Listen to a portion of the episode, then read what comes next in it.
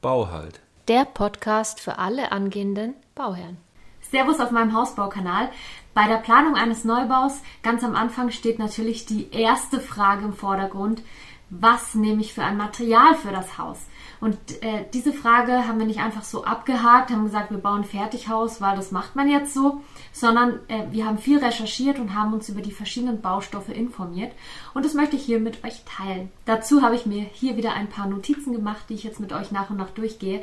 Und zwar haben wir uns über die Materialien Ziegel, Holzständer, Massivholz, Ytong, also Porenbeton und Beton informiert.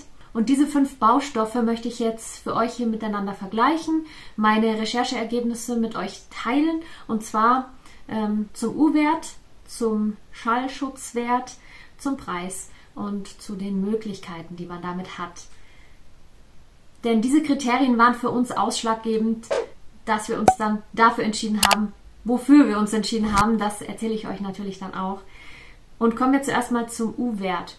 Der U-Wert ist ein sehr wichtiger, denn das ist der Wärmedämmwert eines Hauses und der ist natürlich von Material zu Material unterschiedlich. In der heutigen Zeit, wo Wärmedämmung immer wichtiger wird, weil wir Energie sparen wollen und natürlich auch müssen, wird da besonders viel Wert drauf gelegt. Und wenn du ein KfW-Haus haben willst, KfW 40, 40 plus oder auch nur 55, dann musst du bestimmte U-Werte so oder so erreichen. Bei diesen fünf Bauarten ist das schlechteste Material der Beton mit einem U-Wert, den ich recherchiert habe, von 3,3. Da war ich ein bisschen auch schockiert, aber ich habe nochmal nachrecherchiert. Das ist der Wert, den ich gefunden habe. Äh, man muss da auf jeden Fall nochmal mit einer Außendämmung nachhelfen, weil alleine der Beton hat da gar nichts. Also das ist ja total schlecht. Das zweitschlechteste ist äh, das, der Ziegel mit einem U-Wert von 0,8. Da gibt es allerdings auch schon neue Möglichkeiten. Es gibt kleine Kügelchen, die man in die Ziegel hineingibt, weil der pure Ziegel so eigentlich auch gar nicht mehr verbaut wird. Aber dann hast du Teilweise sind es äh, Styrodurkugeln, teilweise ist es ein anderes Material. Da haben die Firmen auch ihre Innovationen, die sie verkaufen wollen und jeder nennt das wieder anders. Aber auf jeden Fall sind es Dämmkügelchen, die in dem Ziegel drinnen sitzen. Und beim Beton ist es halt eine Dämmschicht, die außen drauf sitzt, die dann ziemlich dick sein muss. Drittschlechtester, so gesagt, ist der Porenbeton, also Ytong genannt auch, mit einem U-Wert von 0,23. Danach kommt das Massivholzhaus mit einem U-Wert von circa 0,2, manchmal auch 1,8, äh, 0,18 und am besten steht dann das Holzständerhaus da mit einem durchschnittlichen U-Wert von 0,16. Wobei ich da auch dazu sagen muss, das ist sehr unterschiedlich je nach Anbieter. Aber die Holzständerhäuser werden ja auch oft bis zu KfW 40 plus gebaut. Also und tatsächlich auch Passivhäuser werden damit gebaut. Also der U-Wert ist hier schon besonders gut. Allerdings wird hier auch mit Dämmung noch gearbeitet. Die Schallschutzwerte, also die Dezibelgrenzen, wie viel da durchgeht, sind super schwierig herauszufinden. In den ganzen Leistungsbeschreibungen steht es nicht drinnen. Also von zehn Stück stand es vielleicht in einer Leistungsbeschreibung drin und ansonsten findet man nichts. Aber man kann sich über die Materialien ein bisschen informieren und dann ist klar, dass ähm, Ytong durch seine Löchrigkeit und durch die geringe Dichte einen sehr schlechten Schallschutz hat. Holz, also Massivholz, hat auch einen ziemlich schlechten Schallschutz, denn Holz leitet Schall besonders gut durch. Sonst wäre Holz nicht das Material, das wir für Musikinstrumente verwenden würden. Zum Beispiel für Klaviere oder für Gitarren.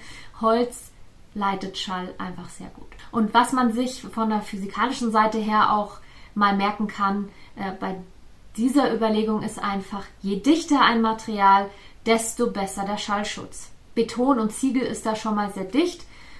Das sind massive Materialien, wobei, wenn wir schon wieder dran denken, ein Hohlziegel zu nehmen, dass der U-Wert besser wird und dann sind da Kügelchen drinnen, dann ist der Schalldämmwert nicht mehr so gut. Beim Holzständerhaus ist es ähnlich und da kommt es auf das Material an, was man dann als Dämmung verwendet. Da ist natürlich am allerbesten die Holzfaserdämmung. Auch besonders gut ist die Mineralwolle. Beim Preisvergleich ist es auch super schwierig von Anbieter zu Anbieter wieder unterschiedlich.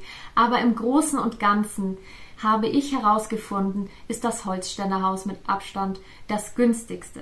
Beton aus, als Baumaterial kann günstig sein, rentiert sich aber nicht für kleine Einfamilienhäuser.